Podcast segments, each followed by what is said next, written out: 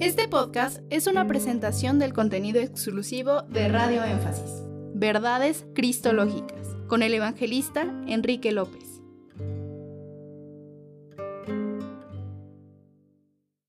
Buenas tardes, estás sintonizando Radio Énfasis en la Verdad, un manantial de bendiciones para tu vida. Este programa es Verdades Cristológicas, un programa que reflexionamos y estudiamos desde la perspectiva bíblica y teológica, es decir, la reflexión acerca del misterio de Cristo y de Dios sobre el personaje más importante, obviamente, de toda la Biblia, que es el Señor Jesucristo, Jesús de Nazaret. Mi nombre es Enrique López. Comenzamos pues una nueva andadura. Hemos estado un tiempo fuera de antena, pero vamos a retomar con la ayuda del Señor y vuestra comprensión nuevos temas que mm, han de renovar este programa de verdades cristológicas. Concretamente, hoy vamos a tratar un tema poco, muy poco conocido por la mayoría de los cristianos occidentales. En general, en particular de los cristianos evangélicos, es acerca de dos eh, títulos de Cristo que están dentro del marco judaico de la tradición judía de Jesús. A partir de ahora vamos a, nombrar el nombre de nuestro Señor Jesucristo, Jesús, como Yeshua, para enmarcarlo dentro de este ambiente. Es un tema que necesita comprensión de los conceptos nos vamos a poner las gafas hebreas, nos vamos a meter en conceptos muy hebreos. En realidad la Biblia, tanto lo que llamamos Antiguo Testamento, el Viejo Pacto, como lo que llamamos Nuevo Testamento, está, todo enmarcado con una mentalidad muy judía, aunque en algunos aspectos es también griega, puesto que los destinatarios de las epístolas, por ejemplo, del apóstol Pablo y otros, eran griegoparlantes o de origen gentil pagano. Entonces tenían que enmarcar esos conceptos bíblicos hebreos en una mente más universal, en unos conceptos más asequibles para poderse hacer entender. Bien, dicho esto, el tema de esta noche, queridos hermanos y amigos, es eh, Yeshua, Jesús, como el príncipe de la presencia, también conocido como príncipe del rostro, y el, título Metatron. Metatron, que es un nombre bastante eh, misterioso y con la ayuda del Señor vamos a desarrollar en esta tarde. Vamos a leer como introducción dos textos. Uno se encuentra en Romanos, el libro, eh, mejor dicho, la carta o epístola a los romanos del apóstol Pablo, en el capítulo 11. Y en el versículo 17 se nos dice así, si algunas de las ramas fueron desgajadas, está hablando de un árbol olivo. Tú, hablando de un eh, creyente en Cristo de origen gentil, siendo tu olivo silvestre, es decir, un olivo no cuidado por la mano del hombre, sino que ha crecido por allí de esa manera en el campo, nos llama olivos silvestres. Nos dice Pablo ha sido injertado entre ellas, entre esas ramas, y ha sido hecho participante de la raíz y de la rica savia del olivo. La raíz es Cristo, la rica savia del olivo. Recordamos que el olivo es Israel. También podemos leer en el versículo 24, donde se nos dice lo siguiente, porque si tú fuiste cortado del que por naturaleza es olivo silvestre y contra naturaleza, contra natura, fuiste injertado en el buen olivo, cuanto más estos, hablando de los judíos, del pueblo de Israel, cuanto más estos, que son las ramas naturales, serán injertados en su propio olivo. Por tanto, vamos a acercarnos el suelo israelita, el suelo del judaísmo, para sacar esa rica savia que nos haga, eh, nos ayude también a ampliar nuestro conocimiento y también nuestro amor aquel que dio su vida por los pecadores, a nuestro Señor Jesucristo, Yeshua Jamasías, dicho en voz hebrea. Si vamos al libro de Génesis, en el capítulo 32, ahí encontramos una experiencia, experiencia extraordinaria del patriarca Jacob, con un ser celestial que tenía aspecto de varón. Ahí hay una lucha que se entabla entre el patriarca con un gran problema, estaba orando toda la noche y Dios eh, se manifiesta de una manera también extraordinaria. Dice el capítulo 32 en el versículo 24 en adelante. Así se quedó Jacob solo y luchó con él un varón hasta que rayaba el alba. El varón vio que no podía con él, con Jacob, tocó en el sitio del encaje de su muslo y se descontuyó el muslo de Jacob mientras con él luchaba. Y dijo, este varón, déjame, porque raya el alba. Y Jacob le respondió, no te dejaré, si no me bendices.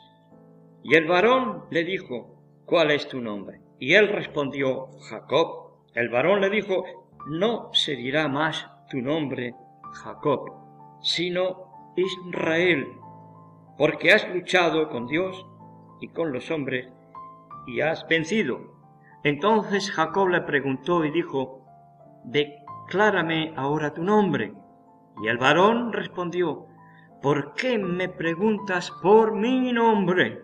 Y lo bendijo allí. Y llamó Jacob el nombre de aquel lugar Peniel, porque dijo, vi a Dios cara a cara, y fue librada mi alma. Vi a Dios cara a cara y fue librada mi alma. Bien, acerca de estos mm, dos títulos, ahora veremos el origen hebreo de esos nombres, que son príncipe de la presencia, como se conoce generalmente a este personaje, y Metatrón. Ahora bien, tenemos que enmarcarlo, estos dos eh, nombres, estos dos personajes, que en realidad, como vamos a desarrollar, es solo un personaje. Todo gira alrededor de una misteriosa oración que se encuentra en el libro o Sidur Halash Shalem, que se reza o se, se recita unas oraciones en el día llamado de Rosh Hashanah, también en el Yom Kippur, pero más concretamente en Rosh Hashanah es la fiesta que comienza el año civil en, Israel. El año religioso es la Pascua, Pesach, pero hay un año civil que se añadió, que es justo el mes de Tishri, que el séptimo mes, comenzando eh, desde la Pascua. Ahora bien, en este mes de Rosh Hashanah, también conocido como Yom Teruah, también el día del juicio, y tiene una serie de nombres con unos significados concretos, es conocido popularmente entre el mundo gentil cristiano como la fiesta de las trompetas, porque para ese día el rey David hizo, hizo mandar que se crearan dos trompetas de plata que se tocaban juntamente con el sofar, el sofar, el cuerno de carnero, que se tocaba y se sigue tocando en esta fiesta que dura dos días. Entonces vamos a enmarcarnos, allí se, hace una oración donde de una manera misteriosa y nuestros hermanos en la fe de Israel han tratado de explicar por qué aparece allí el nombre de Yeshua. Yeshua es el nombre eh, arameo, hebreo, de nuestro Señor Jesús. ¿eh? El latinizado Jesús, Jesús, pero su nombre original, Yeshua, la prolongación de ese nombre en hebreo es Yehoshua, que es el nombre que tenía Josué. Eh, Yeshua, en la época de nuestro Señor, Jesús de Nazaret, era uno de los tres, cuatro nombres más corrientes en aquel tiempo entre los judíos de Israel, fuera de Israel.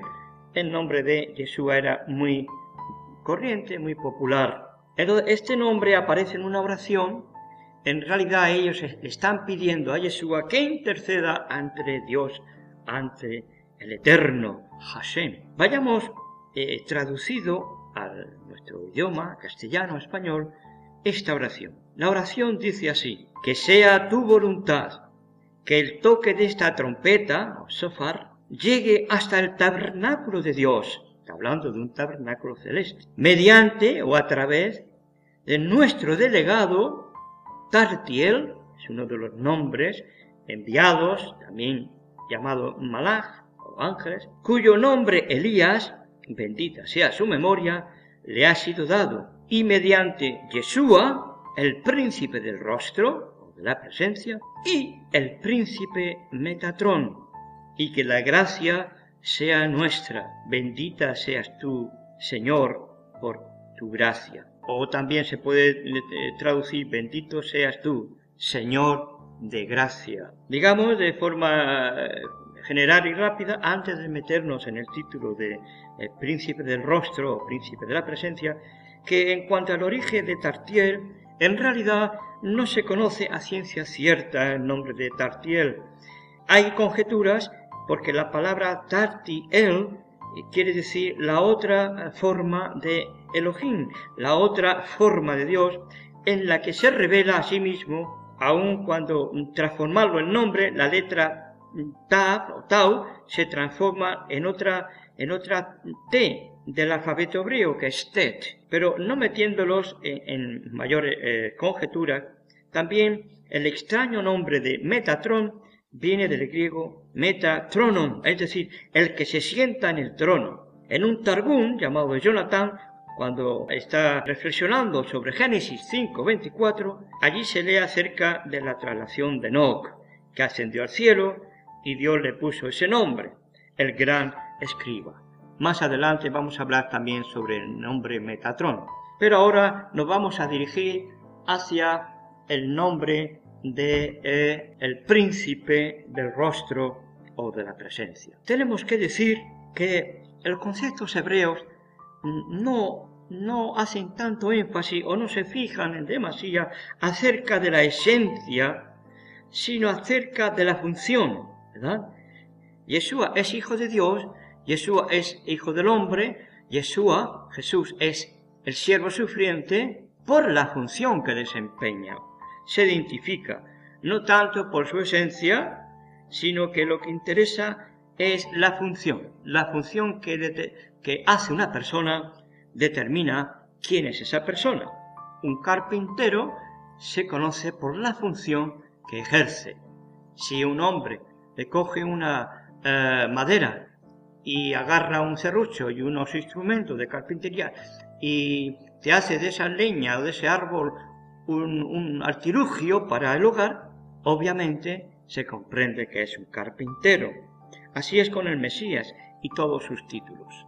Nos hablan del Mesías. Ahora, bien, el origen divino del Mesías es un tema que actualmente en el cristianismo eh, oficial, nominal, no, eh, no se cree, no se acepta, ¿verdad? Creen que es o será un hombre al cual ellos esperan como, rey como hijo de David, que ha de reinar y, traer el reino mesiánico y todas las profecías que están todavía por cumplir acerca del mesianismo. Ellos creen que es un hombre muy cerca de Dios, pero no, no es un desprendimiento, digamos así, de Dios mismo, sino que es un hombre ordinario, pecador, que es escogido para eh, hacer una serie de, labores. Ahora bien, no siempre se pensó así. Por lo tanto, tenemos que hacer una comprensión.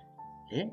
Que me escuchas, tienes que entender, seas eh, cristiano gentil o de origen judío, no sé si alguien me escucharía. Yo no pretendo ser un erudito, pero eso es algo que se puede comprobar. ¿A qué me refiero?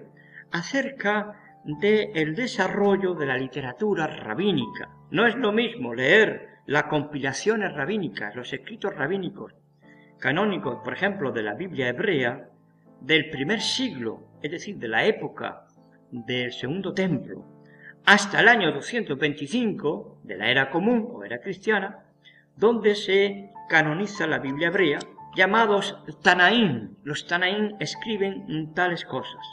Si usted va más adelante, encontrarán los Amorín, que empiezan a establecer lo que se conoce como el Talmud. Los dos grandes Talmud, uno escrito en Babilonia y otro en Jerusalén. El de Babilonia es el más oficial y el más extenso. Los amoraín eh, vivieron sobre el año 225 al 580. Ahí se establece el Talmud. Luego vienen los eh, Saboraín, que hacen comentarios del Talmud. Ya nos vamos al siglo, a finales del siglo VI hasta finales del siglo VII. Los Ganoín, los Risonín, donde se establecen los, reglamentos, eh, perdón, las reglamentaciones judías autoritativas o llamadas alajot, y por último los ajaronim, que se establece el famoso y escrito de Sahun Aruj. Claro, ya nos vamos al 1500 hasta el establecimiento del Estado moderno de Israel por el año 1948. Tenemos que comprender que los escritos de los primeros Tanaín y los Amoraín, eh, sus conclusiones, sus comentarios, no son iguales que los posteriores, mucho menos que los últimos, más modernos, donde rechazan toda relación de una humanización de Dios o una imagen humana de Dios y rechazan por completo un origen divino de Mashiach, del Mesías que ha de venir. Mientras los primeros vamos a demostrar que sí tenían una noción de que el Mesías tenía un origen divino. ¿Qué le parece? Por lo tanto, hay que comprender que el judaísmo oficial nunca te eh, va a hacer referencia a los escritos a partir del tercer siglo para abajo, sino del tercer siglo mínimamente para arriba. Dicho esto, teniéndolo esto como eh, de fondo, ahora sí vamos a, a introducirnos. En hebreo, príncipe de la presencia, se entiende de la presencia misma de Dios o del rostro, en realidad eh, en hebreo es rostros. Es decir, la pronunciación de príncipe de la presencia es Sar Apanim. Ahora, este nombre y su autoridad, ¿cuál es? Hay unos escritos muy interesantes del doctor Yeudal Lieves, profesor de la Escuela del Judaísmo de la Universidad Hebrea, que escribió lo siguiente. Con toda seguridad, no escapó de la vista de quienes oran en Roja Saná, recuerde, fiesta de las trompetas, en el orden de los tequios. Tequios es el sonido, los toques que hace el sofar en el sidur, o el orden de la oración de ese tiempo. Él habla de los varios ángeles que son llamados a levantar la voz del sofar en los cielos. Entre estas plegarias vemos la oración que se dice después de, sonar el sofá. El sofar es la oración que hemos introducido al principio. Voy a leer la versión que dice este doctor. Que sea tu voluntad, que al sonido del sofar que emitimos hoy, seamos como tela zurcida que tiembla ante quien la maneja. Tartiel, como asestaste salía, Elías, bendito sea su nombre, y Yeshua, el príncipe del rostro, Sar Apanín, quien es el príncipe Metatrón, nos llenes así de misericordia, bendito sea tu nombre, oh Señor, de eh, eh, misericordia. Obviamente surge la pregunta, ¿quién es Yeshua Sar? ¿Es acaso el Nazareno? Es difícil para un estudioso hebreo decir lo contrario. Primero, ¿en dónde hay otro Yeshua? Y segundo, ¿quién es digno de terciar, de estar al lado de Elías y de Enoch? Ya que él es el Metatrón. Eh, eruditos como este Tar eh, Yudal en sus escritos, reconoce que no puede pensar que sea otro personaje sino Yeshua de Nazaret, Jesús de Nazaret. Veamos pues el contexto y la función que ejerce y la autoridad según esta famosa oración. Desde luego, cualquier judío ortodoxo te va a decir en alguna forma, de una manera u otra, que eh, eh, esto no es así, que son simplemente agentes, ¿verdad? Y que eh, nosotros nos equivocamos porque no leemos la oración en, su original. Ahora, aunque uno lee las cosas o pueda leer las cosas en el original una y otra vez, pues uno eh, lógicamente se tiene que hacer preguntas. ¿Desde cuándo los judíos necesitan o necesitamos un mediador que lleve nuestras oraciones a Dios, porque ¿acaso no es lo principal o una premisa del judaísmo actual que cada persona puede ir directamente al Eterno, a Hashem, sin ningún mediador? Sin embargo, parece que el escritor de esta oración de Roja que recordemos representa el día del juicio sobre el mundo, para los judíos, representa el principio de los diez días de arrepentimiento, cuando se suena el sofar. Para ellos el sofar representa una experiencia parecida al nuevo nacimiento.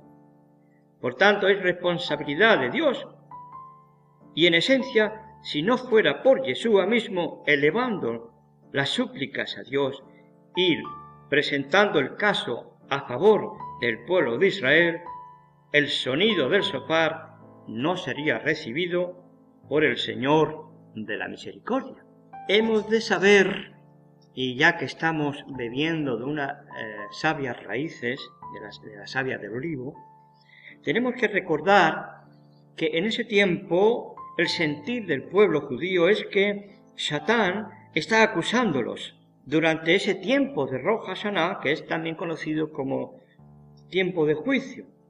Pero el sonido del sofar es levantado por este príncipe, Sarjapanín, príncipe de la presencia, y él declara con esa voz el derecho y el mérito de Israel. Mientras esto está sucediendo, Satán se atemoriza, en tanto que Dios está lleno de misericordia para con Israel y le da de su justicia. Es llamativo que las letras, como sabemos del hebreo, sus consonantes también son números. Por tanto, es un idioma de matemáticos, es un idioma de matemáticas. Cada letra representa una letra. La primera Aleph es 1, Bet 2, eh, así sucesivamente. Por ejemplo, Shin es el número 300. Eso se llama gematría. Usted suma las letras con números y se da cuenta que la palabra sofar, la palabra príncipe del trono y la palabra Dios es un príncipe son idénticas. Son idénticas. y todas ellas suman 586, 586. Sofar es igual al príncipe del trono, príncipe del trono es igual a Dios, es un príncipe. ¿Ve usted? La regalación, o sea, la, estrecha mm, connotación matemática entre las letras, ¿puede verlo?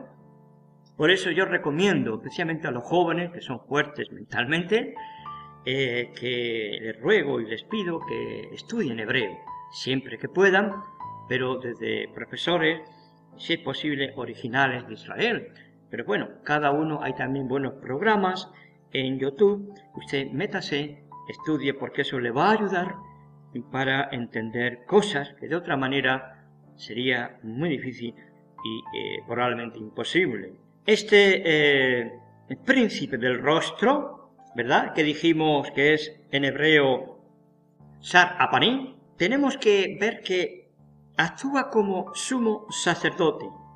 De algo que algunos han pensado que el nombre Yeshua, que es la forma, eh, perdón, Yehoshua, que es la forma prolongada del nombre de Yeshua, es quien aparece en esta oración. Pero si vemos el contexto de esa oración, no tiene sentido, ya que también este personaje es llamado príncipe de la presencia. Un argumento oh, más serio sería que el nombre Yeshua Sar Apanim fue injertado en la oración de forma eh, deliberada. Algunos creen que para dibujar a Jesús de Nazaret en esta santa oración. Pero la pregunta, lógicamente, es quién introdujo el nombre de Yeshua en un libro judío que no creen en él. Extraño, misterioso, pero ahí está. De hecho, hay algunas versiones más modernas que no ni aparece el nombre. Pero eso está mal, porque en, la literatura de los hajanim, de los sabios, está prohibido quitar ni una letra. Y e, en, los libros más antiguos, incluso de, de base al, 1800, aparece el nombre de Yeshua Sar Apanim. Según algunos eruditos, aún judíos que no creen en Yeshua, eh, tienen que reconocer que de acuerdo al Sefer Aheshek, es decir, el ángel Metatron toma el centro del escenario junto con Elías el profeta.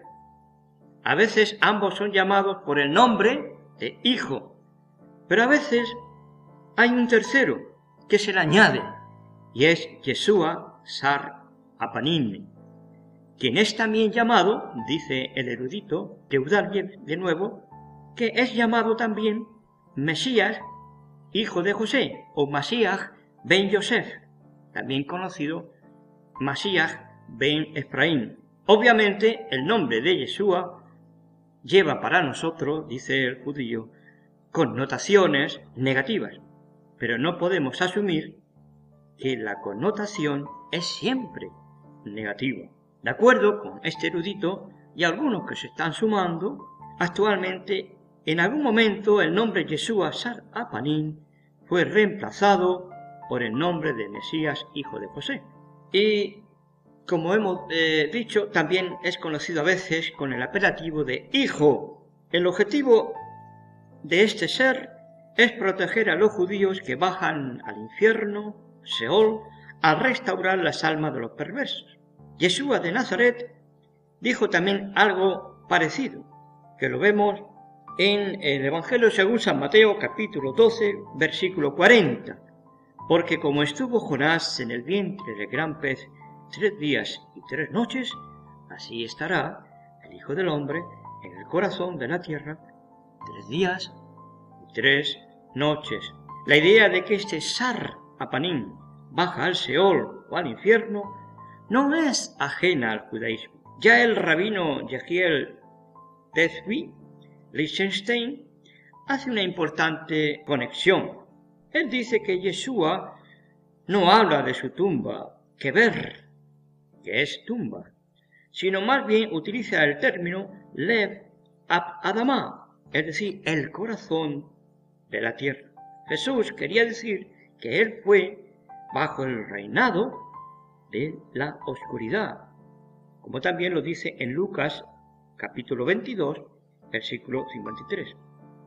Hay también un paralelo cuando en Lamentaciones 3.6 dice, me dejó en oscuridad como los ya muertos de mucho tiempo, como los ya muertos de mucho tiempo. Ahora bien, la pregunta que surge es, ¿es posible que los cristianos de eh, misioneros del primer siglo hayan tratado de manipular esta plegaria y el pensamiento judío para que concordaran con el Nuevo Testamento, con el Evangelio, el Nuevo Testamento llamado Brit Hadashah o Pacto Nuevo, renovado. Bien, mm, aquí surge algo que muchos, o bastante, desconocen.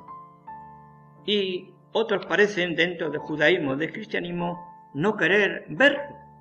Es que ocurrió que en la época del primer siglo hubo tal avivamiento, como diríamos en inglés, revival, ¿no? Eh, tal despertar entre los judíos, especialmente los judíos eh, en, Israel, eh, llamada por, los romanos Palestina, Siria-Palestina. repito, era tal, tal, tantos judíos que se estaban añadiendo al discipulado de Yeshua, y era tal la influencia que muchos judíos, en aquel tiempo el judaísmo, fue influenciado por los discípulos, discípulos como Simón Cefas, Simón Pedro, o eh, Jacob, el hermano, hermanastro de Jesús, de Yeshua, que conocemos por aquí como Santiago, y otros más, tan influencia que la podíamos proyectar hasta los años previos de la gran guerra judío-romana que se estableció la rebelión en el año 66. Ahí efectivamente la influencia de los judíos creyentes en Yeshua entre su propio pueblo fue de manera política y religiosa cediendo muchísimo ya por causa que los seguidores de Yeshua no se sumaron a la rebelión porque recordaron que Jerusalén iba a ser destruida probablemente por las huestes romanas como su maestro, rabino y señor Jesús de Nazaret. Les había enseñado que cuando ellos vieran tal cosa huyeran de Jerusalén y de aquella zona y se escondieran, y así fue. Ellos se fueron al llamado Valle de Perla, que está actualmente en Jordania, donde allí se salvaron de las terribles matanzas. Entre ellos, recordemos, había profetas, había también dones carismáticos de profecía, y ellos fueron avisados de que la palabra de Jesús iba a cumplirse y que ellos, aunque fuera Shabbat, tenían que escapar por ellos y por sus hijos y sus nietos. Entonces, concluyendo, se estamos se mostrando actualmente que la influencia de los creyentes en Yeshua era muchísimo más de lo que nos pensamos. De tal manera que eruditos como el que hemos dicho ya y otros están diciendo por qué no se encuentra en ninguna fuente cristiana que esta oración haya servido eh, para los debates públicos entre judíos y cristianos. Tenemos que recordar que el nombre Yeshua no se haya utilizado, porque eh, en Israel se utiliza Yeshu, claramente prueba que la oración no fue modificada durante la Edad Media, ya que el nombre común entre los judíos era y es Yeshua. Concluimos pues, junto con este erudito, que Yeshua, Jesús, el Nazareno, no penetró la literatura judía desde fuentes ajenas al judaísmo, como puede ser la cristiana. Ya estaban allí. ¿Desde cuándo? Pues todo indica que desde una época muy temprana, desde los propios eh, inicios del movimiento de la fe en Yeshua como Mesías, ¿verdad? Antes de que definitivamente se separara del judaísmo y más posteriormente surgiera el cristianismo romanizado. En aquellos días los judíos no rechazaban, incluso los judíos no creyentes en Yeshua, no rechazaron del todo a Yeshua, ya que, como hemos dicho, muchísimos creían en él. En esta oración que encontramos en el libro de rezo de Rosh Hashanah, los primeros seguidores de Jesús, los judíos, conectaban a Yeshua con Metatrón, quien es también llamado, como hemos dicho, Sar Apanim. Cada vez más investigadores están probando que la descripción de este Metatrón se aplica perfectamente a Yeshua, como eh, se aprende de escritores como Moshe Eidel, este Enoch Metatron, Enoch Metatron, es quien va a reparar y repara el primer pecado cometido en el jardín del Edén. En la fe de Jesús, esta función de reparación es atribuida a Yeshua, a Jesús de Nazaret. Aún más, esa entidad triple que declara Enoch Metatron, Yeshua y Elías, lo menciona también de alguna manera en el libro de Apocalipsis en el capítulo 11.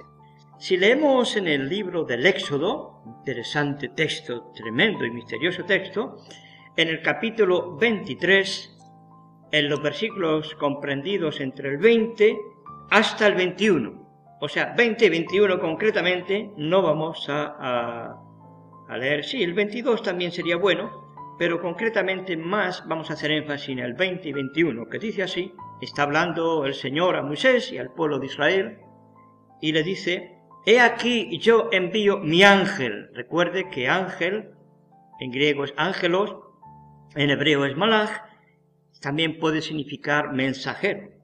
He aquí, dice el Señor, yo envío mi ángel delante de ti para que te guarde en el camino y te introduzca en el lugar que yo he preparado. Guárdate delante de él y oye su voz. No le seas rebelde porque Él no perdonará vuestra rebelión, porque mi nombre está en Él.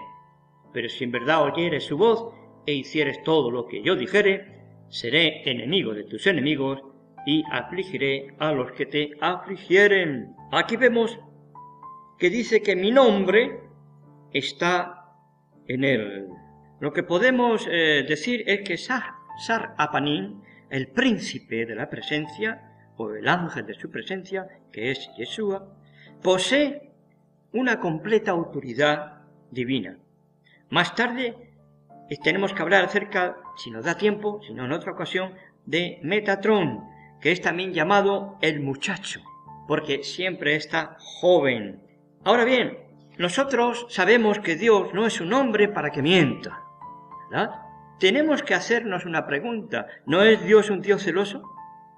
Porque dice que no daría su nombre completo, el nombre antiguo, de las letras Yod, Hei, Vah, Hei, el tetragramatón que hemos traducido en castellano, yo soy el que soy, yo soy el que seré, etc., no podía dar su nombre a uno de sus ángeles, ¿o no? ¿Sí? Aún más importante, ¿por qué nos dijo? ¿Por qué dice la, la escritura que hemos leído que obedeciéramos a este mensajero? Si vamos a Isaías 69, perdón, Isaías 63, 9, nos deja claro que este Sar Apanim, que también es llamado en la literatura rabínica como Metratón, es decir, nuestro Señor Yeshua, llevará los pecados y el sufrimiento, ¿verdad?, de Israel sobre él mismo y será su redentor. Si leemos en el Isaías capítulo 63, verso, verso 9, pero vamos a empezar desde el versículo 8, dice así, Isaías 63, 8 y 9, porque dijo, ciertamente mi pueblo son hijos que no mienten, y fue su Salvador. En toda angustia de ellos, él fue angustiado.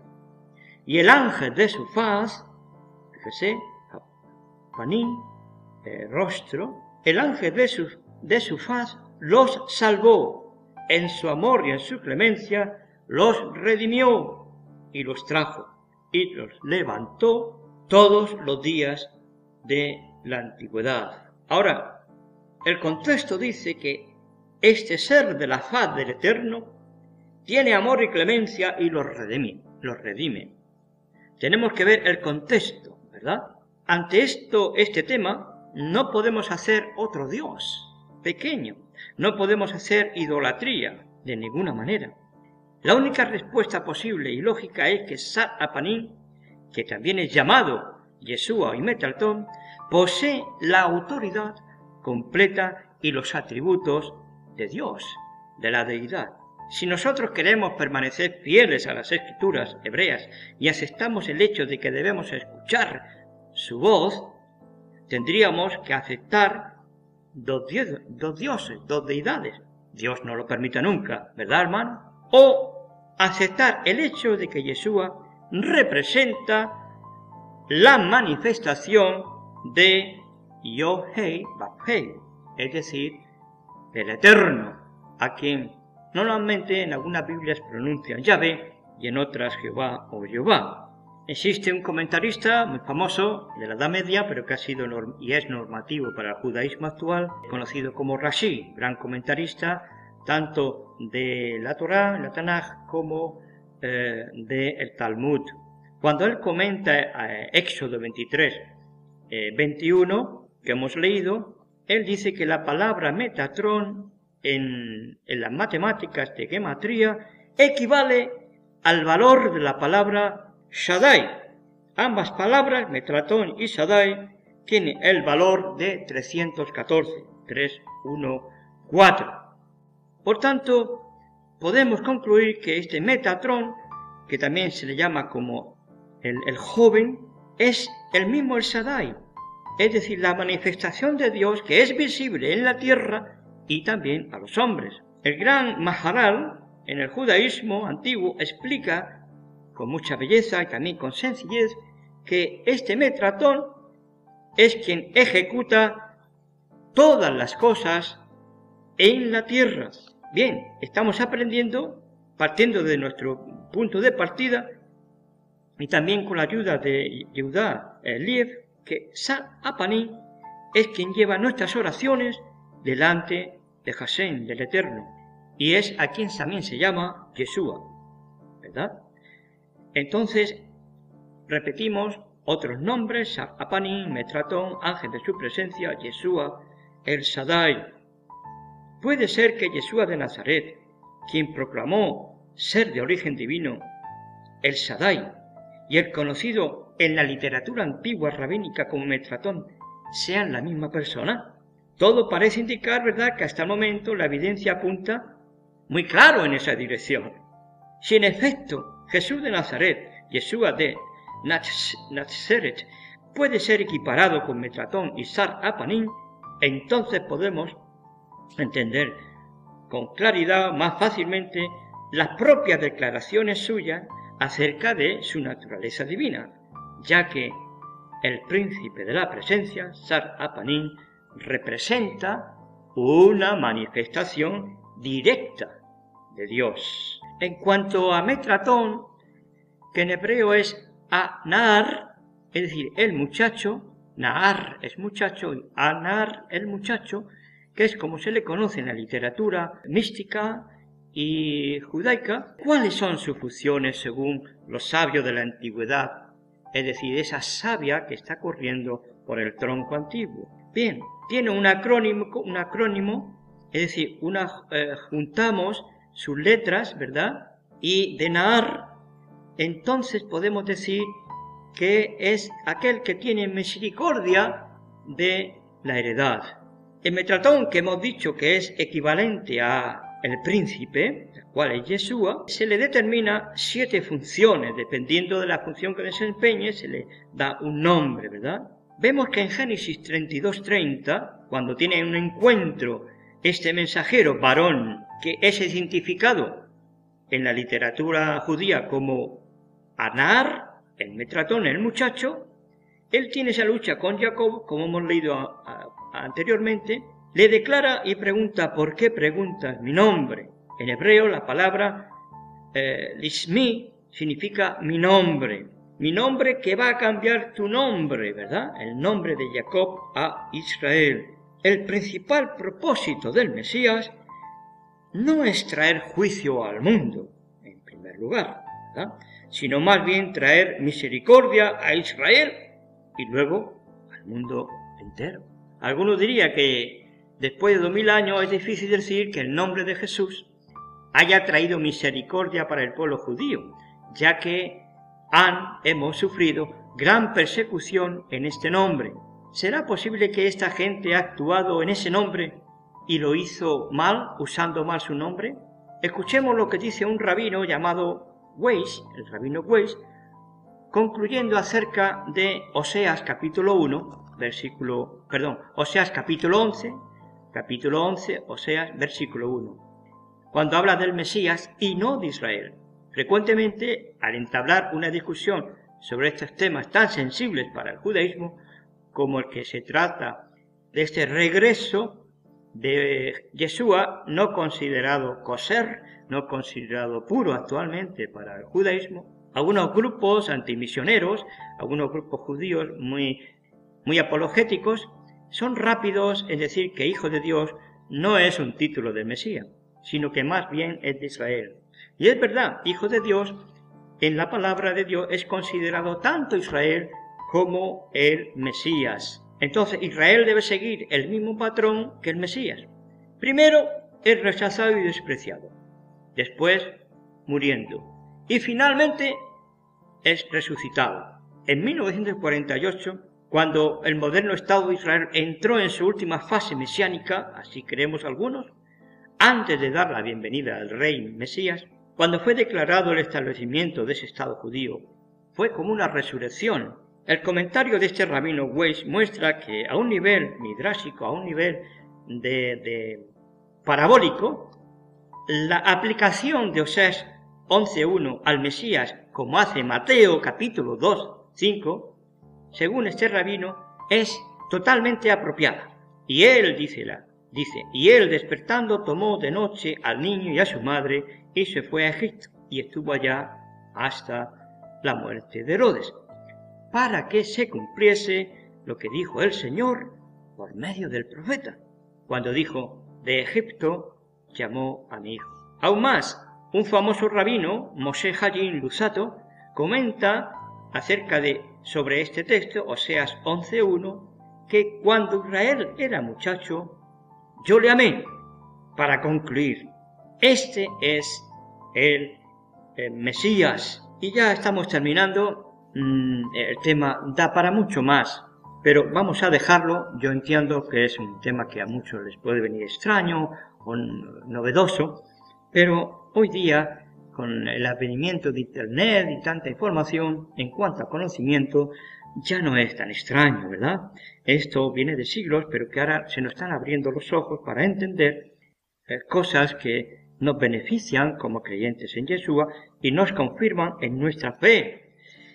El principal atributo de Nar, es decir, el muchacho, es el término Rajamín, misericordia o misericordias de Rajén.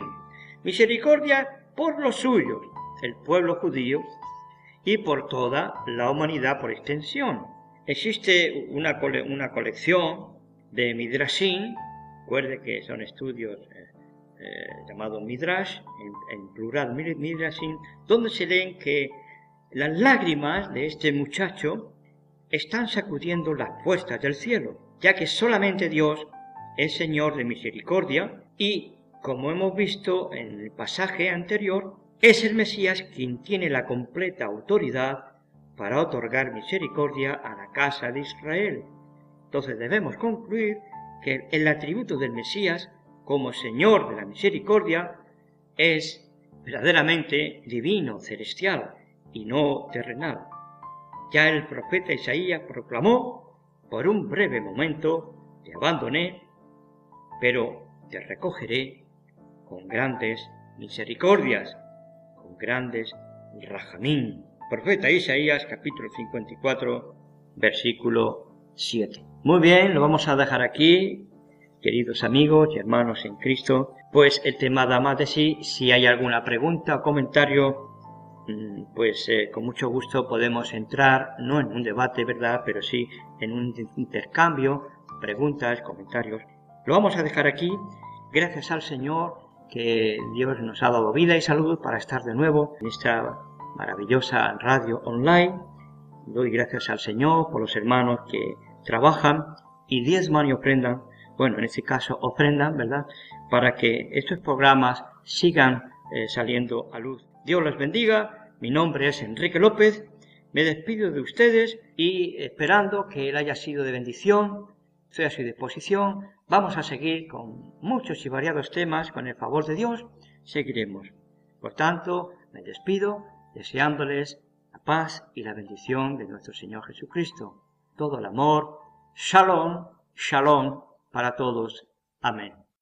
Este podcast fue una presentación exclusiva de Radio Énfasis. Si quieres conocer más sobre nuestro trabajo, visítanos en radioénfasis.org.